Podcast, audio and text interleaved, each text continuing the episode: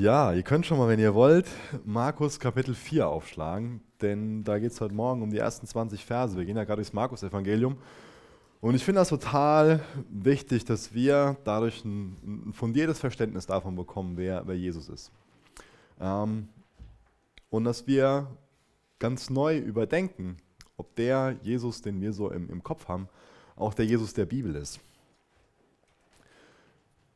Ich glaube, uns allen ist klar, dass wir so ein gewisses frommes oder christliches Vokabular haben. Es gibt viele Wörter, die vielleicht ein bisschen überflüssig sind, die wir gebrauchen, aber logischerweise müssen wir ein paar, paar Wörter gebrauchen, die sonst nicht so geläufig sind. Ich denke, die, die meisten von euch ähm, kennen die Bibel schon, schon, schon länger oder sind im christlichen Elternhaus groß geworden und, und sind dadurch mit vielen Worten so vertraut. Aber ich mache immer wieder die Erfahrung, dass wir nicht wirklich wissen, was die Wörter bedeuten. Und deswegen finde ich es total gut, dass wir jetzt im, im Markus-Evangelium anfangen und uns nochmal ganz viele Sachen zum Reich Gottes angucken. Denn ich glaube, das Reich Gottes ist so eine, so eine christliche Vokabel, wo wir, denke ich, ich weiß nicht, ähm, ob ich damit richtig liege, aber ähm, so meine subjektive Einschätzung ist, dass wir oft nur so eine abstrakte Vorstellung davon haben. Das Reich Gottes ist irgendwie sowas, ja, das ist irgendwie so da, aber nicht da und uns irgendwie sowas, was uns so ein bisschen fremd ist und wo wir nicht genau definieren können, was es bedeutet. Und da wünsche ich mir, dass sich das ändert. Das ist nämlich so ein Hauptziel von, von Jesus gewesen, dass er uns klar macht, was das Reich Gottes ist, wie wir das Reich Gottes bauen können, wie das jetzt schon ja, Teil wird von, oder wie, wie, wie wir jetzt schon Teil davon werden können und wie wir jetzt schon ähm, das Reich Gottes bauen können. Das heißt, ähm, wir sollten nicht unterschätzen, wie wichtig Jesus diese Lehre ist. Und wie gesagt, heute geht es erstmal darum, dass er erklärt, wie wir Teil von diesem Reich Gottes werden können und wie wir Frucht bringen können, damit dieses Reich Gottes wächst.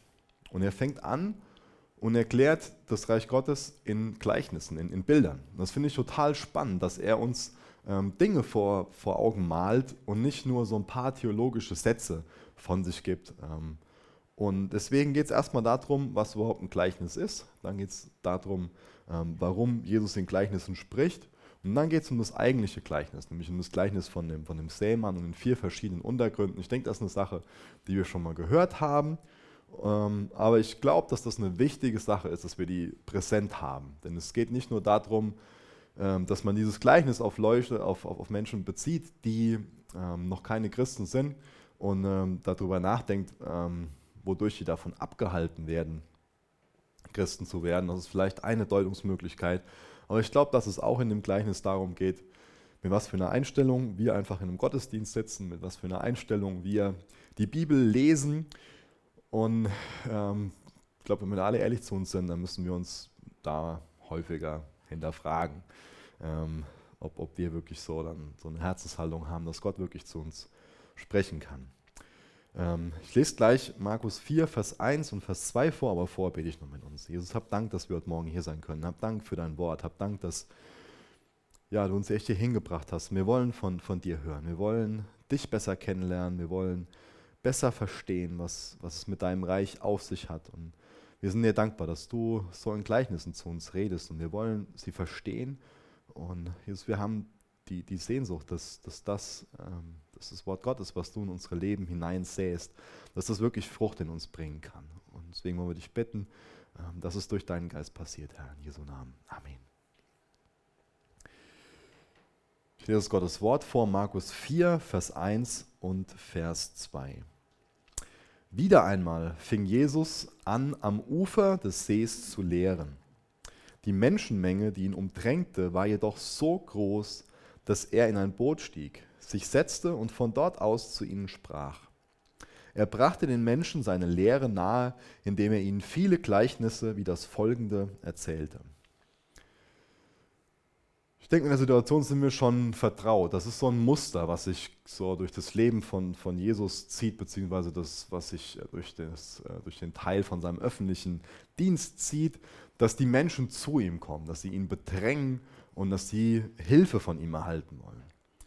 Und Jesu Antwort ist, dass er ein Gleichnis erzählt. Und was ist jetzt Gleichnis? Was, was, was bedeutet das? Ein Gleichnis kann genauso wie, wie äh, Reich Gottes sowas sein, wo wir nicht so eine klare Vorstellung von haben. Ich habe mal nachgeschaut, was das im Griechischen bedeutet. Und zwar wird das im Griechischen, ähm, besteht das aus zwei Wörtern. Ähm, und zwar zum einen nebeneinander und stellen. Und ich glaube, das äh, unterstreicht schon, was so ein Gleichnis, wie das, wie das funktioniert. Nebeneinander stellen.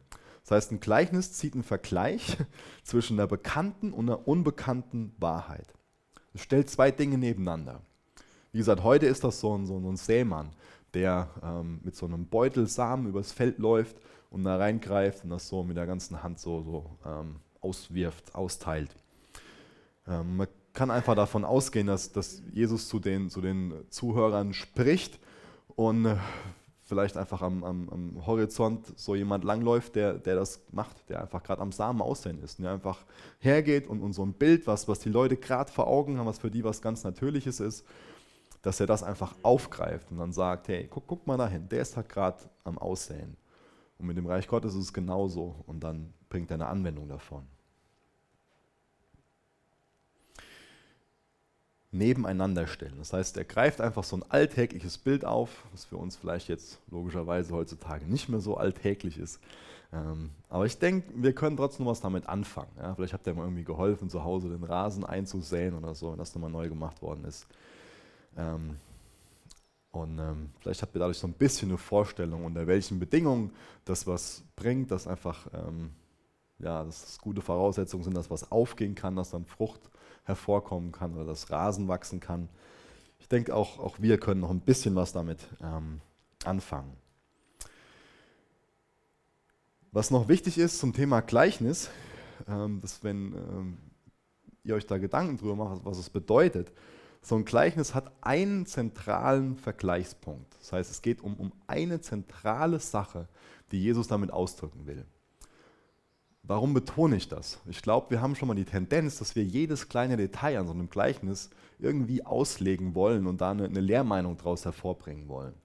Und vielleicht ist es wichtig, dass wir das nochmal so gesagt bekommen, dass uns das bewusst wird. Jesus geht es nicht darum, dass jedes einzelne Detail irgendwie was für eine komische, mysteriöse Bedeutung hat, sondern ihm geht es einfach darum, eine zentrale Aussage zu machen. Und oft steckt da mehr drin in dem Gleichnis. Ja, das will ich gar nicht wegdiskutieren. Aber es ist wichtig, dass wir nicht bei den Details dann die, die Hauptsache vergessen und irgendwelche komischen Sachen da hineindeuten. Das ist ganz wichtig. Ich lese mal einfach in, in Vers 10 weiter ähm, und komme dann später nochmal darauf zurück, auf die Verse, die dazwischen stehen. Ich glaube, dass das von, vom logischen Ablauf her uns heute Morgen ähm, weiterhilft. Nämlich da geht es um die Frage, warum Jesus in Gleichnissen spricht. Ich lese mal Vers 10 bis Vers 13 vor. Als Jesus später mit den zwölf Jüngern und den anderen, die sich um ihn versammelt hatten, allein war, fragten sie ihn, was bedeuten deine Gleichnisse? Er erwiderte, euch ist es von Gott gegeben, die Geheimnisse des Reiches Gottes zu verstehen. Ganz zentral, euch ist es von Gott gegeben, die Geheimnisse des Reiches Gottes zu verstehen. Allen anderen aber werden sie in Gleichnissen verborgen erzählt, damit sich das Schriftwort erfüllt, sie sehen, was ich tue, aber sie begreifen nicht, was es bedeutet. Sie hören meine Worte, aber sie verstehen sie nicht.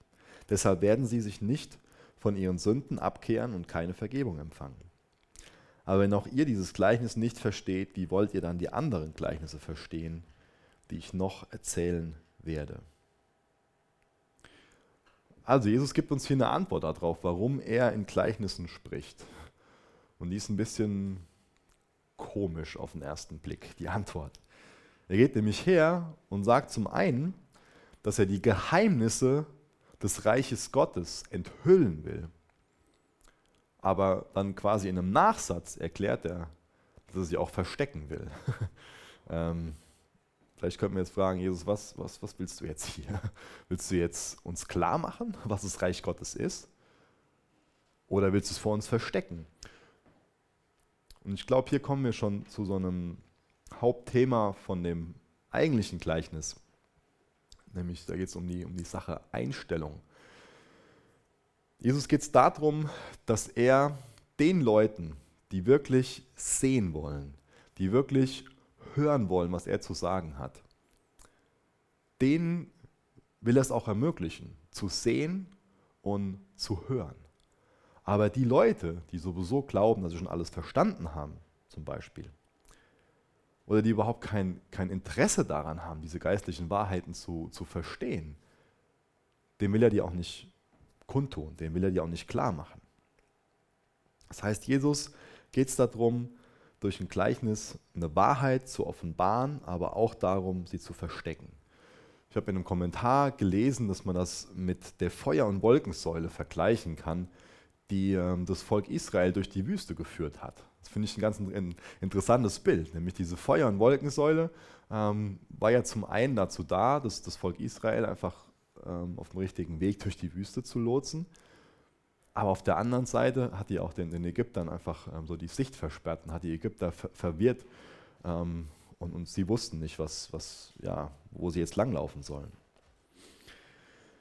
Also, Jesus geht es darum, dass die Menschen, die wirklich ehrlich Interesse haben und die sich wirklich auf ihn einlassen wollen, dass sie das Reich Gottes verstehen, dass aber andere Menschen, zum Beispiel Selbstgerechte, dass sie es nicht verstehen.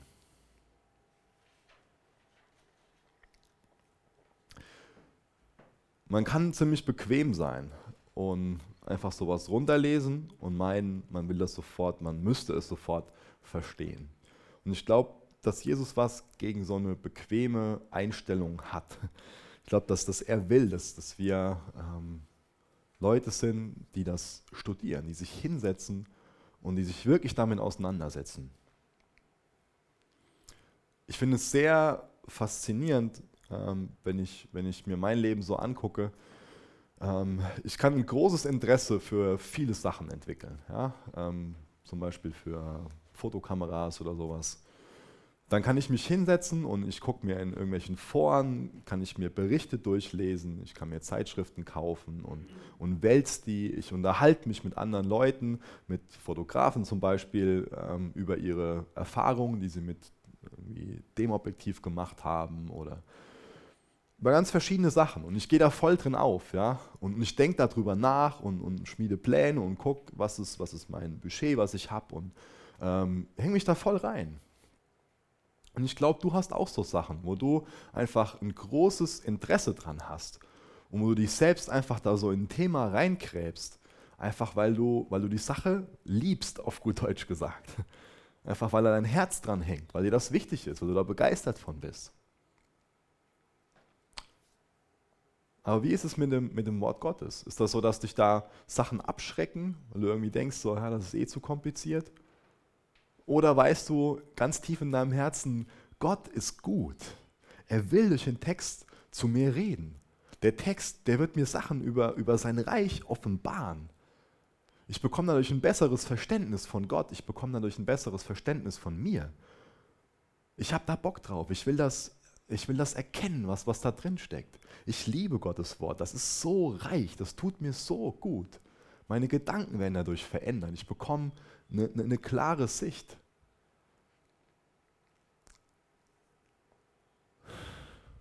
Ich wünsche mir, dass wir alle so diesen, diese Einstellung zum Wort Gottes haben, dass wir, dass wir davon so begeistert sind, dass wir sowas haben, wo wir einfach, hey, da habe ich Bock drauf und das ist was Tolles und das will ich, das will ich verstehen. Wenn wir einfach nur bequem sind, dann ist es eigentlich auch ein Ausdruck davon, dass es uns nicht wichtig ist, es wirklich zu verstehen. Oder übertreibe ich da? Ich denke ich denk nicht. Wie gesagt, wenn, wenn ich Bock auf was habe, dann setze ich mich auch damit auseinander. Dann will ich da wirklich, ähm, wirklich Plan von haben. Ja? Dann will ich da wirklich drüber Bescheid wissen. Wie ist es mit dem, mit dem Wort Gottes? Bist du dazu bereit, dass du dich echt damit auseinandersetzt, einfach weil du da Bock drauf hast, weil du weißt, das ist gut, das ist, ah, das ist mir kostbar.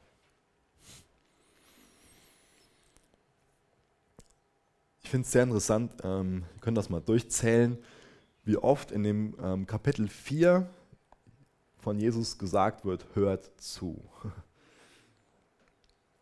Wir waren letzte Woche auf einer, ähm, oder einige waren letzte Woche auf einer Mitarbeiterkonferenz in Siegen. und echt eine sehr gute Zeit gehabt. Ähm, ich habe hab die MP3s dazu, wer, da, ähm, wer, wer, die bekommen will, ich kann die gerne weitergeben. Ähm, da ging es auch in einigen Predigten ging um dieses Hör zu und ist einfach hinterfragt worden, wie, wie schnell wir darin sind, zu, zu hören und, und wie, ja, auch wie wichtig uns das Wort Gottes ist. Ich, ich wünsche mir das, dass wir echt so mehr noch eine, Jugend werden, die, die schnell darin sind, zuzuhören, die auf Gottes Wort hören, die das, die das einfach ernst nehmen, die da ja, einfach diese, diese Beziehung zu haben, ähm, die, die Einstellung zu haben, die ich eben beschrieben habe. Dass wir uns schon damit auseinandersetzen, auch, wir können uns da auch gerne kritisch mit auseinandersetzen, auf jeden Fall. Aber dass wir das als Gottes Wort einfach ernst nehmen. Ich lese jetzt mal das eigentliche Gleichnis vor, um das es im Kern heute gehen soll. Und zwar Vers 3 bis Vers 9 aus Markus Kapitel 4. Da sind wieder diese Worte, die ich gerade beschrieben habe. Hört zu. Ein Bauer ging hinaus, um zu säen. Ja, mein heute wissen wir, dann fährt er meist mit seinem Traktor raus, um zu säen, aber der ging hinaus, um einfach die Samen so vor sich herzuwerfen. Das Bild solltet ihr jetzt vor eurem inneren Auge haben. Ja? Dass es da so einen so Bauer, so einen Sämann gibt, der so ein Tuch umgebunden hat. Ein Tuch, was voller Samen ist und der da reingreift und immer so vor sich her wirft. Und dann könnt ihr euch noch so, ein, so schmale Felder vorstellen, so schmale Streifen, wo kleine, schmale Wege zwischen sind, die festgetreten sind, weil das einfach so die Wege waren, wo die Leute langgegangen sind. Also, ein Bauer ging hinaus, um zu säen. Manche der Samenkörner, die auf dem Feld aus, die er auf dem Feld ausstreute, fielen auf den Weg und die Vögel kamen und fraßen sie. Andere fielen auf eine dünne Erdschicht mit felsigem Untergrund. Die Pflanzen keimten, doch unter der heißen Sonne verdorrten sie rasch und starben ab, weil die Wurzeln in der dünnen Erdkruste keine Nahrung fanden. Andere fielen unter die Dornen, die rasch in die Höhe schossen und die zarten Halme erstickten, so dass sie keine Ähren trugen. Wieder andere fielen auf fruchtbaren Boden und brachten eine Getreideernte mit dem 30, 60, Jahrhundertfachen Ertrag ein. Und er schloss mit den Worten, wer hören will, der soll zuhören und begreifen.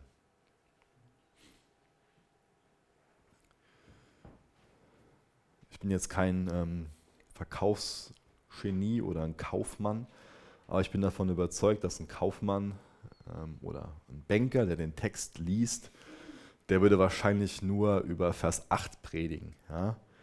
Ähm, wieder andere fielen auf fruchtbaren Boden und brachten eine Getreideernte mit dem 30, 60, Jahrhundertfachen Ertrag ein. Ich weiß nicht, wie viel Prozent Zinsen ihr auf eurem Girokonto bekommt, wahrscheinlich überhaupt keine. Ich weiß auch nicht, wie viel ihr auf eurem Sparkonto bekommt, äh, wahrscheinlich auch sehr, sehr wenig. Ich glaube, dass, dass niemand hier ist, der mehr als 3% irgendwie bekommt. Ähm, aber wie viel Prozent wird uns denn hier versprochen? Ist nämlich wichtig, erstmal mit dem, mit dem Positiven anzufangen, weil ich nicht nur darauf rumreiten will, ähm, auf den ersten drei verschiedenen Untergründen, so von wegen, das ist die falsche Einstellung, das ist die falsche Einstellung und das ist die falsche Einstellung. Entschuldigung. Sondern ich will euch einfach Mut machen und sagen, dass uns Jesus verändern will, dass er uns so ein Herz geben will, dass, dass da so viel Frucht aus uns hervorkommt. Und, und das wünsche ich mir, dass wir da einfach Interesse dran bekommen. Ich weiß nicht, das ist vielleicht noch nicht so das, das Riesenthema für euch, wie ihr euer Geld einsetzt, ja?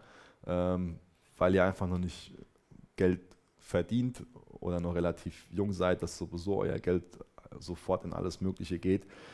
Aber ähm, viele, viele Ältere müssen einfach drüber nachdenken und sind da irgendwie sauer drauf, dass sie nur 2% oder 3% bekommen ähm, auf das bisschen, was sie sich hart erspart haben. Und ich wünsche mir, dass wir, wo wir so einen Eifer ich nenne es jetzt mal einfach für was Fleischliches entwickeln können. Oder zumindest, ich nenne, nee, es ist das falsche Wort. Ich würde einfach, wir können so einen Eifer für was Irdisches entwickeln, dass wir uns damit auseinandersetzen, ähm, auf welcher Bank ähm, oder welche Bank nutze ich und wie gehe ich mit meinem Geld um, wie, wie kann ich das jetzt möglichst mehr vermehren. Ich glaube, dass es wichtig ist, dass wir hier erkennen, dass wenn wir unsere, unsere Zeit, unsere Energie und unsere Leidenschaft, wenn wir die ins Richtige, fürs Richtige einsetzen, dann, dann geht es hier nicht um, um zwei oder drei Prozent Ertrag, sondern um, um, um wie viel Prozent geht es hier? Hier geht es um 30, 60, Jahrhundertfach. Zweifach wäre 100 Prozent Zinsen. Ja? Und hier geht es um 30, 60, 100-fach. Annika, wie viel Prozent sind das? oh, nicht heute Morgen, sorry.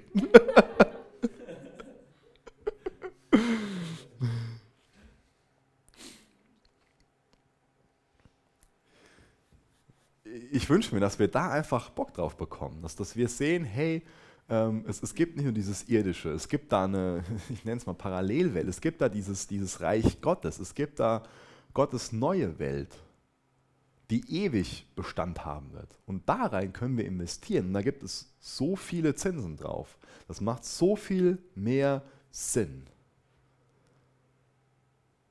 Glaubst du das wirklich, dass das so viel mehr Sinn macht?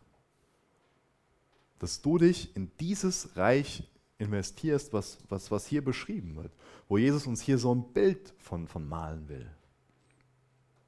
Oder bist du vielleicht dabei, deine Jugend für was zu verschwenden, was vielleicht nur einen Sinn für, für das Irdische hier hat? Aber jetzt zum, zum eigentlichen ähm, Gleichnis zurück oder zu den Versen, die wir gerade gelesen haben. Es ging ja gerade um das Gleichnis. Ähm, wie gesagt, ich gehe davon aus, dass Jesus auf diesem Boot steht, einfach weil er so bedrängt worden ist, damit er so ein bisschen Schutzwall ist. Vielleicht kennen, kennen wir dieses Gefühl von einem, von einem Konzert, äh, wo total viel los ist, äh, wo es total eng wird.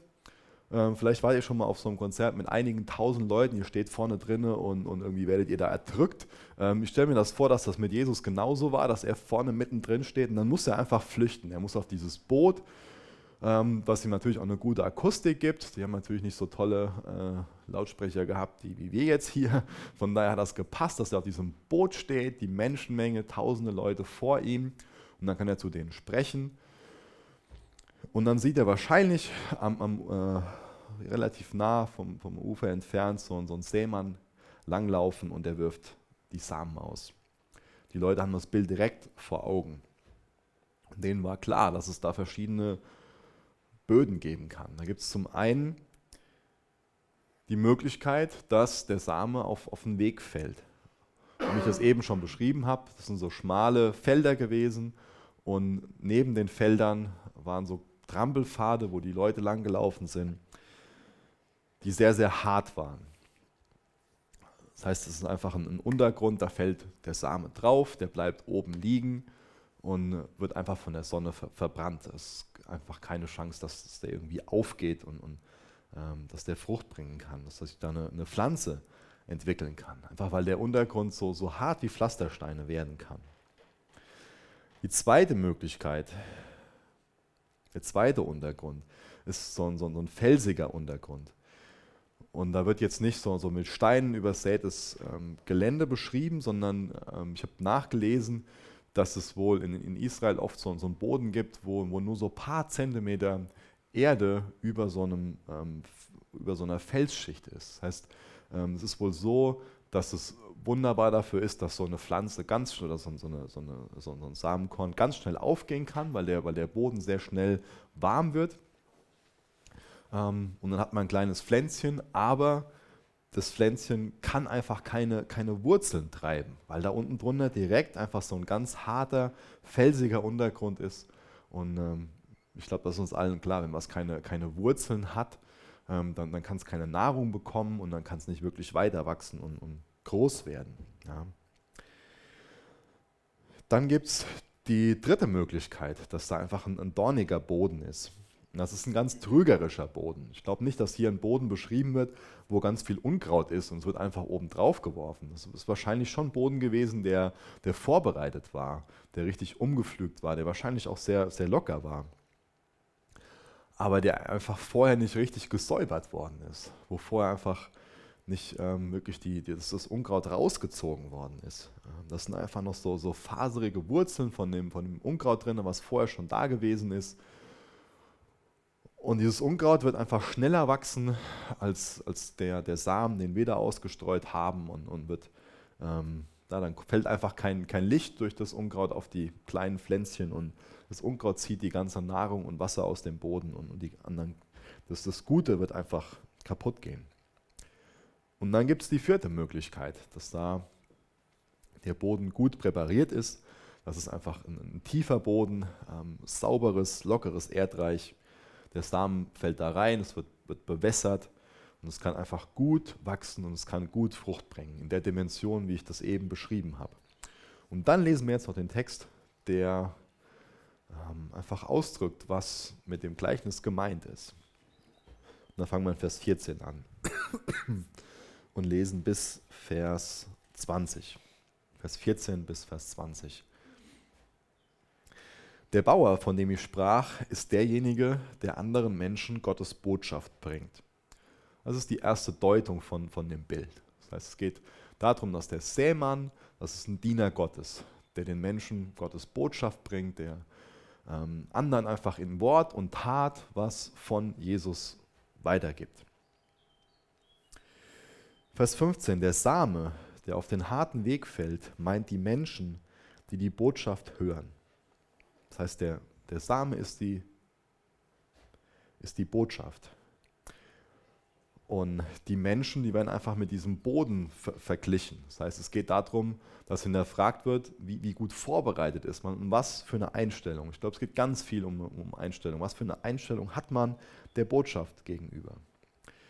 Der Same, der auf den harten Weg fällt, meint die Menschen, die die Botschaft hören, doch gleich kommt Satan und nimmt ihnen alles weg. Das war jetzt so die erste Möglichkeit.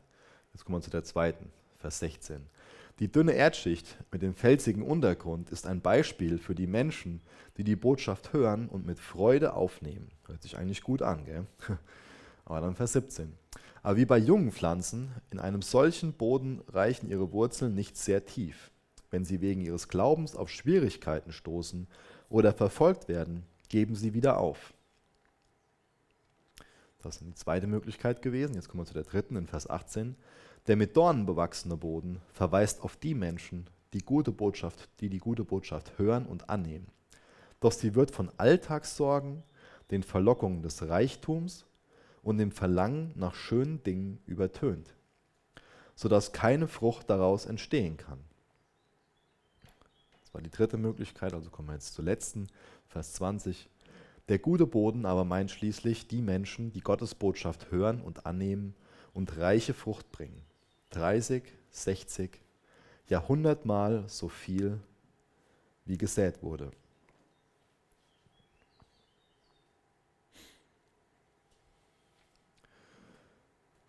Das ist so ein richtig gutes Gleichnis für einen Prediger.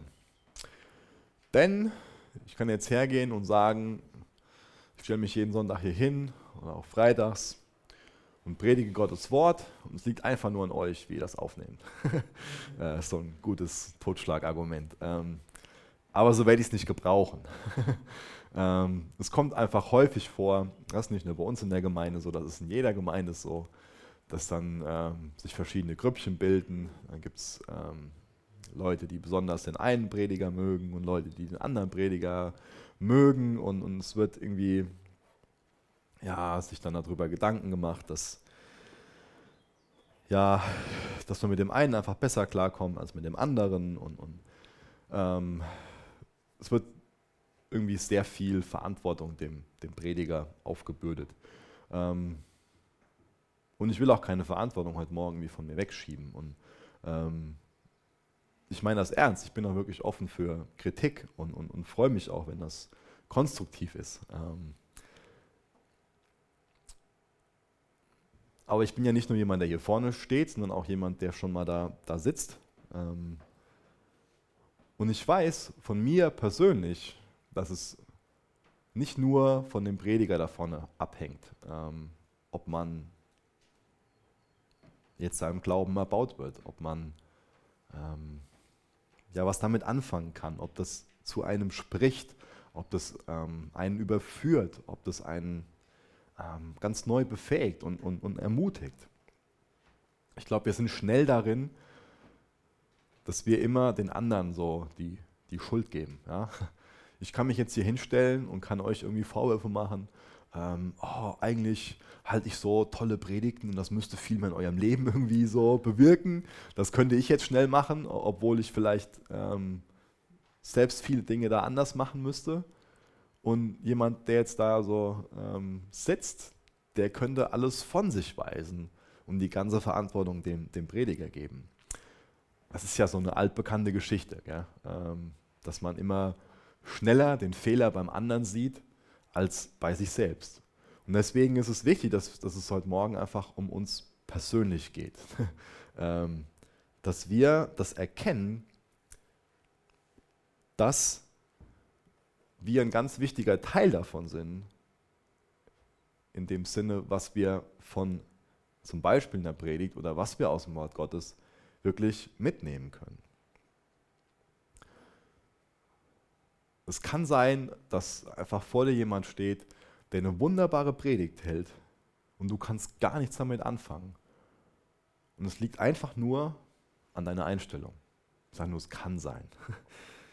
Natürlich kann es sein, dass derjenige, der da vorne steht, mal einfach daneben ist. Und ähm, das ist auch so ein Thema. Aber um das Thema geht es heute Morgen nicht. Es geht heute Morgen um deine Einstellung. ähm, und das wünsche ich mir, dass wir da neuen Bewusstsein für, für bekommen. Dass wir, wenn wir zum Beispiel in den Gottesdienst gehen oder wenn wir stille Zeit machen, dass wir, ähm, dass wir vorbereitet sind, dass wir dafür beten, dass, dass Gott zu uns spricht, dass wir auch in dem Bewusstsein kommen, Gott ist gut, Gott will zu mir reden. Dass wir nicht dahin kommen und sagen, ach, heute Morgen predigt der Benny, ähm, oder ach, heute Morgen predigt der Jan oder ach, heute Morgen predigt der Micha und das bedeutet das und das. Sondern dass wir da hinkommen und sagen, heute Morgen gehe ich hier in den Gottesdienst, das ist ein, das ist ein Gottesdienst, Gott will mir dienen, ich will Gott dienen mit, mit dem Lobpreis, den ich, den ich ihm bringe. Gott will zu mir reden. Natürlich stehen wir hier vorne, aber Gott will uns als Kanäle benutzen. Und ich glaube, dass das eine andere Perspektive ist, wenn wir hier sitzen und sagen, Gott will zu mir reden. Oder ob wir vor Augen haben, ja, der Benny oder der Jan oder der Micha, die legen da gerade den Text aus und mal gucken, was die heute Morgen zu sagen haben. Mal gucken, ob die sich wirklich Mühe gegeben haben in der Vorbereitung oder keine Ahnung, was so alles an, an Gedanke da sein kann. Ich wünsche mir, dass wir echt wissen, es geht darum, dass wir ein vorbereitetes Herz haben, dass wir da einen richtigen Boden haben, dass wir die richtige Einstellung haben, dass wir da hinkommen, weil, weil Gott zu uns reden will. Aber jetzt nochmal zu den vier Möglichkeiten, die es da gibt. Zur ersten, dass da einfach so ein harter Untergrund ist. Das sind so Zuhörer, die sehr unzugänglich sind. Ja wo das Wort einfach nicht, nicht ins Herz eindringen kann, auch nicht in die, in die Gedanken. Da bleibt die gute Saat auf dem von vielen Füßen hart getretenen Boden liegen. Das heißt, es können auch Leute sein, die sehr, Entschuldigung, die sehr verletzt sind, auf denen oft rumgetrampelt worden ist. Und die dann irgendwie auch auf ja, nicht, nicht mit Vergebung darauf geantwortet haben, sondern die dadurch hart geworden sind. So eine, so eine Verschlossenheit, die kann ganz unterschiedliche Gründe haben. Wie gesagt, das, was ich gerade beschrieben habe, ist eine Möglichkeit. Eine andere Möglichkeit ist einfach, dass man sehr selbstgerecht ist, dass man sehr ja, voreingenommen ist, dass man ähm, einfach auch unbelehrbar ist. Oder auf Deutsch, dass man einen schlechten Charakter hat. Überheblichkeit ist auch einfach was, was einen dazu bringt, dass man, dass man hart ist. Und vielleicht ist das mal was, was Neues, was ich jetzt erwähne, aber ich glaube, dass das ganz oft ein Problem von uns Christen ist, dass wir Angst vor neuen Erkenntnissen haben. Weil wir haben uns unser Weltbild so zurechtgelegt, dass es genauso funktioniert, wie es gerade ist. Und wir haben Angst, dass da an irgendwas so ein bisschen gerüttelt wird. Und sobald wir irgendwas Neues hören, haben wir Angst davor. Ich glaube, dass das was sehr Schlechtes ist, was wir, was wir Christen oft haben, dass wir, dass wir Angst vor neuen Erkenntnissen haben. Und ich glaube, dass wenn, wenn wir nur so bereit sind, so unser kleines Bild da vor Augen zu haben und, und ähm, dann sind wir dadurch auch mit, mit Blindheit gestraft, weil wir einfach nicht die ganze Wahrheit erkennen wollen. Ich will heute Morgen niemanden dazu motivieren, nach allen Seiten offen zu sein und, und offen für alle möglichen Ideen zu sein. Ich will dich aber dafür dazu inspirieren, dass du offen bist für, für Gottes Geist, dass er dir die Dinge, die in seinem Wort sind, wirklich offenbaren kann, dass du da die ganze Wahrheit erkennst. Dass du bereit bist, den, den ganzen Ratschluss Gottes, das ist wieder so eine schöne christliche Vokabel, die ich aber gut finde, dass du den ganzen Ratschluss Gottes, da wo Gott von gesagt hat, so soll es sein, das ist gut so, dass du das erkennst, dass du das vor Augen hast. Und dass du nicht nur bei dem Erkenntnisstand stehen bleiben willst, den du, den du gerade hast.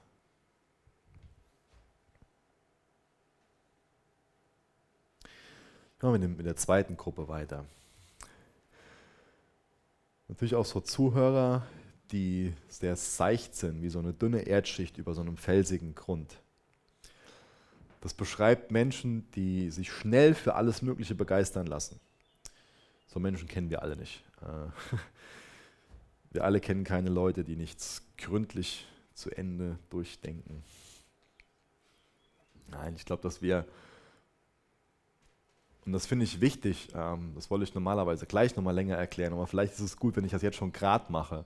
Ich finde es wichtig, wenn wir ähm, uns daran erinnern, dass es hier nicht nur so um so eine Grundsatzgeschichte geht, dass wir uns in eine von den vier Kategorien einordnen, sondern ich glaube, dass wir immer wieder so eine Tendenz haben, ähm, von dem einen ins andere zu fallen, äh, wenn es auch um, um, um, verschiedene Bereiche in unserem Leben geht. Ja? Deswegen ähm, stell, stell, nicht nur die Frage, wo du dich gerade einordnen kannst, sondern ich glaube, ähm, dass es einfach sein kann, ähm, das ist mal ein gutes Beispiel dafür. Ähm, ich habe ähm, eben ein bisschen rumgeflaxt und äh, habe dann gesagt, ging irgendwie um, um Finanzen. Und habe ich gesagt, ja, oft ist es so, dass der Geldbeutel das Letzte ist, was gerettet wird an einem Menschen. Ähm, ich glaube, dass das ähm, dass es wirklich oft so ist, dass, dass äh, Gott in vielen Bereichen unser Leben verändern kann, aber unser Geldbeutel, der wird erst zuletzt gerettet. Ja? Da lassen wir Jesus ganz zuletzt dran. Was ich damit sagen will, es kann sein, dass du ähm, einen total guten Boden hast, wenn, wenn ich zum Beispiel das Thema Zeit anspreche. Ja, dass es dann total wichtig ist, dass du deine Zeit, dass du die gut verwaltest, dass du die gut managst, sage ich mal.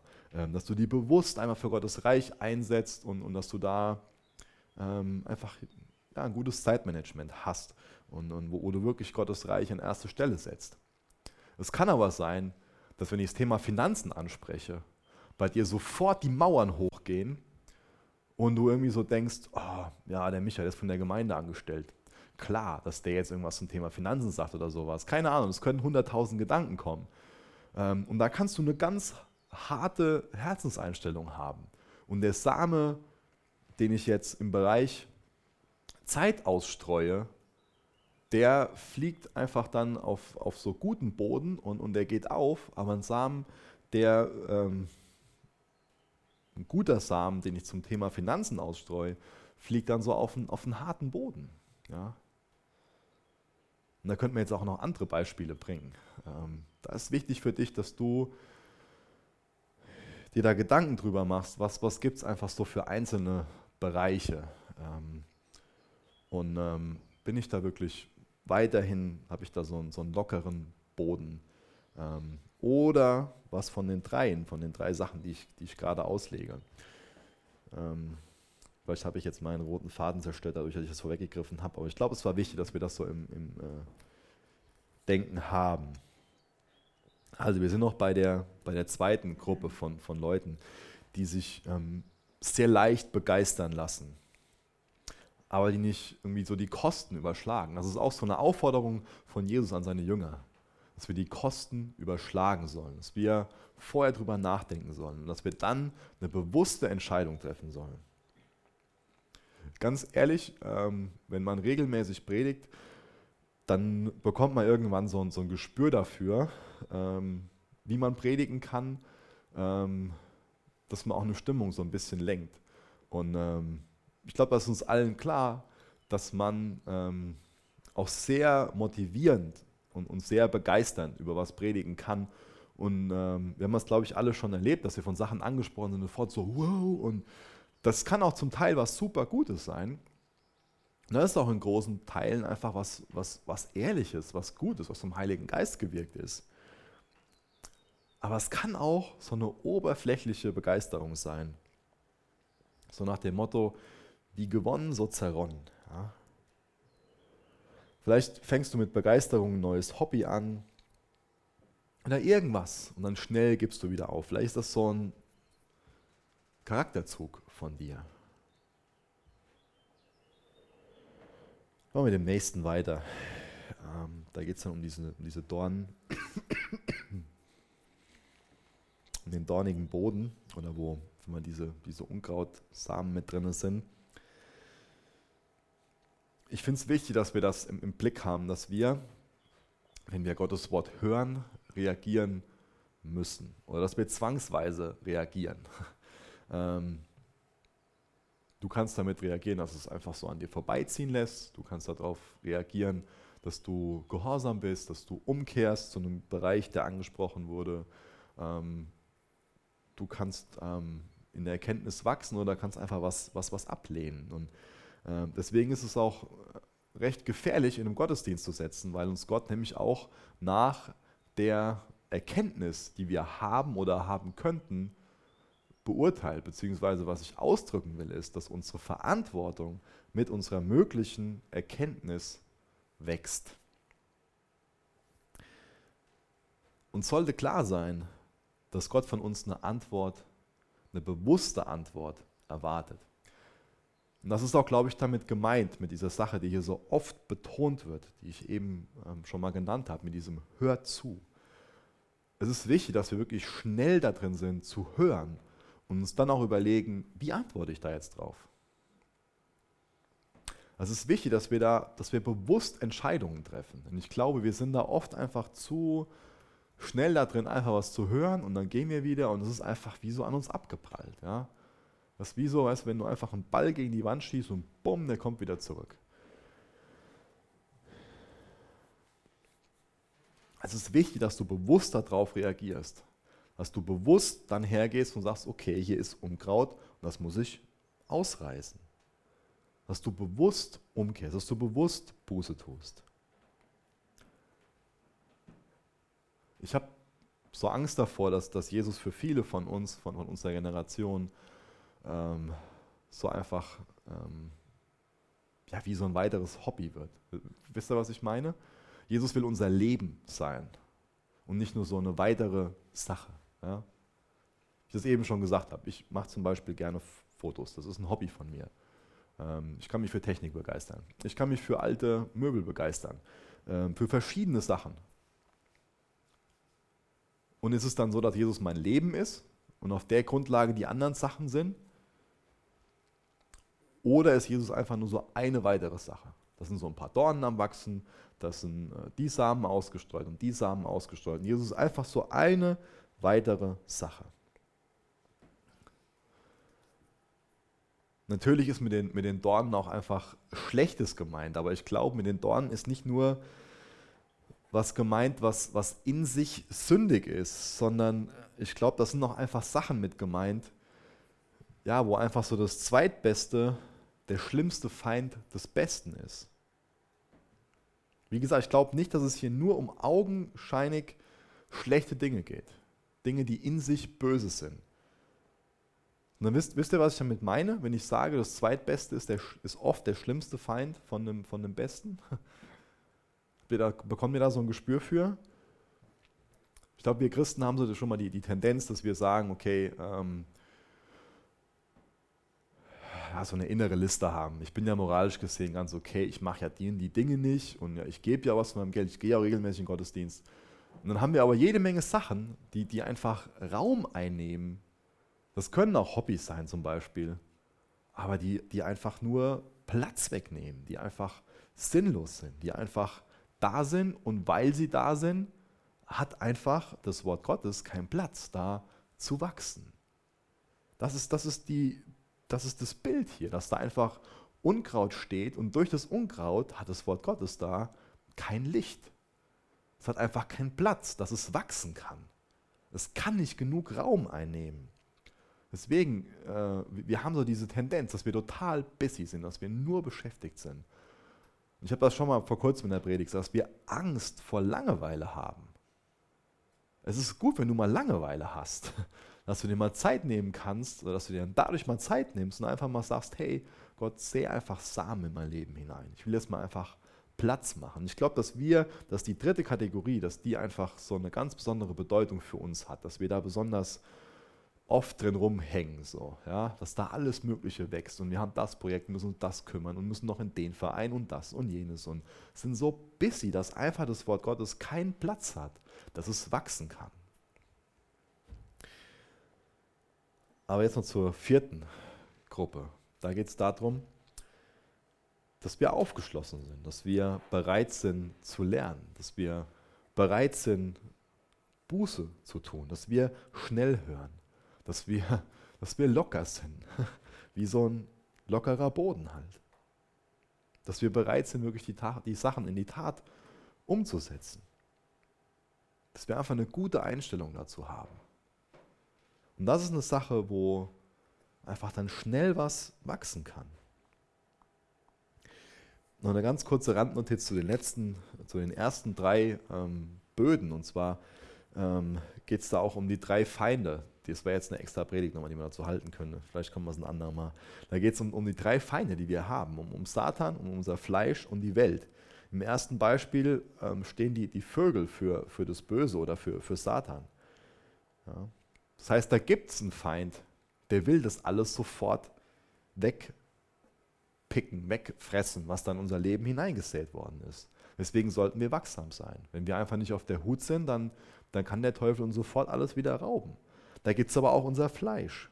Das heißt, es gibt Zeiten, wo wir einfach nur bequem sind, wo wir einfach nur uns selbst betrügen und, und, und belügen. Dann gibt es die Welt das, das sündige System um uns herum oder das ein Sünde gefallene System um uns herum. Es kommt vor, dass wir einfach auf, auf Lügen von anderen hören, dass wir falsche Prioritäten setzen. Dass Jesus einfach nur noch so eine weitere Sache ist und nicht unser Leben.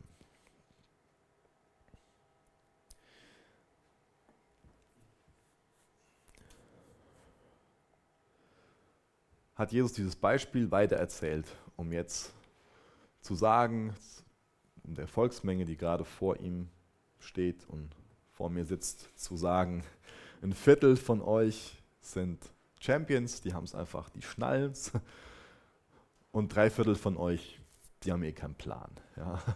Das sind einfach Loser, die, die werden das nicht erkennen. Können wir jetzt hier durchzählen? Eins, zwei, drei, vier. Philipp, du bist der Gewinner. Äh,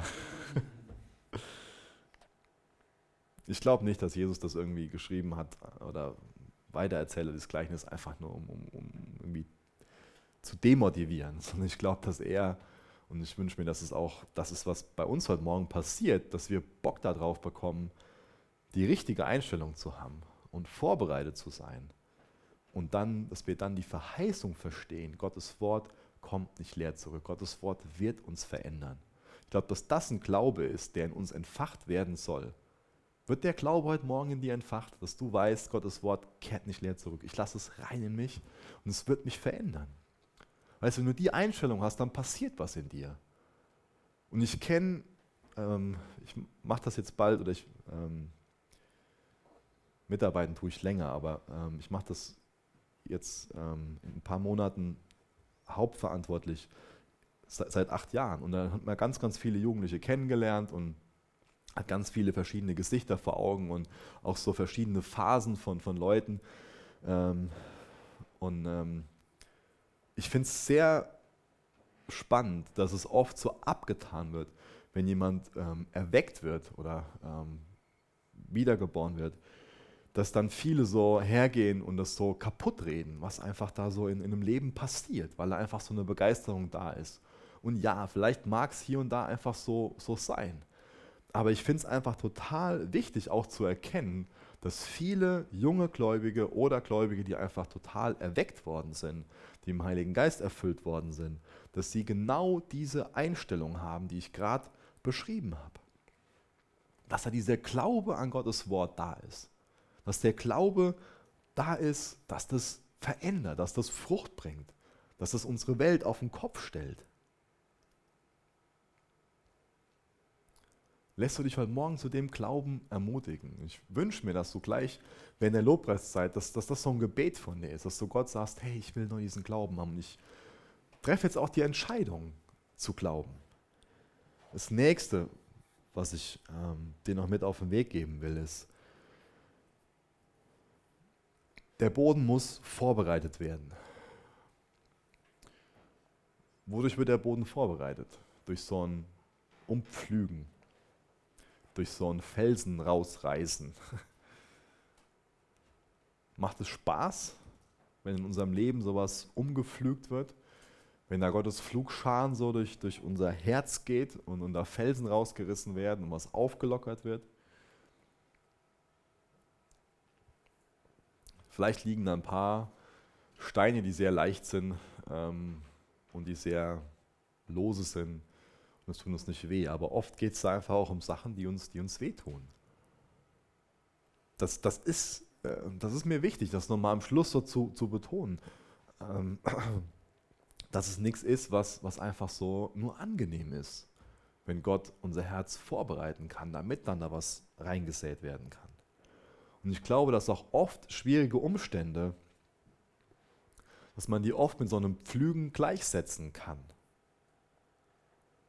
Deswegen ist mir wichtig, dich nochmal dazu zu ermutigen, vertrau Jesus, dass er schwierige Umstände in deinem Leben gebrauchen wird, um dich vorzubereiten, damit er dann hineinsehen kann und viel Frucht bringen kann. Lass dir dadurch Hoffnung zusprechen. Vielleicht ist es gerade hart. Vielleicht siehst du gerade keine Frucht. Vielleicht kannst du dir auch nicht vorstellen, dass da Frucht hervorkommt. Aber lass dir das so eine, so eine Verheißung, so, so ein Bild auch vor Augen sein, da ist einfach ein Sämann, der wesentlich größer und smarter ist als wir, dessen Sehnsucht ist es, dass, dass aus unserem Leben so viel Frucht hervorkommt und der weiß, was er macht. Und ich drehe zurück und ich lasse den machen. Jesus, ich möchte dich bitten, dass das heute Morgen in uns passiert, dass wir einen ganz neuen Glauben an ein Wort bekommen, dass wir ganz neu unsere Einstellung überdenken und dass wir uns darüber freuen, dass es so sinnvoll ist, in dein Reich zu investieren. Jesus, wir vertrauen dir in den Umständen, in denen wir sind, dass du gut bist, dass du weißt, was du machst.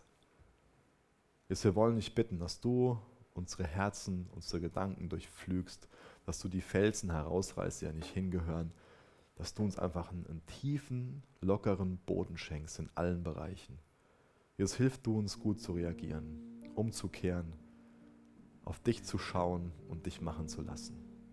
Jesus, danke, dass du der Töpfer bist und dass wir der Ton in deinen Händen sind. Jesus, du sollst Gefäße aus uns machen, die du für den von dir bestimmten Zweck einfach einsetzen kannst, Herr. Danke, dass du so gut bist. Amen.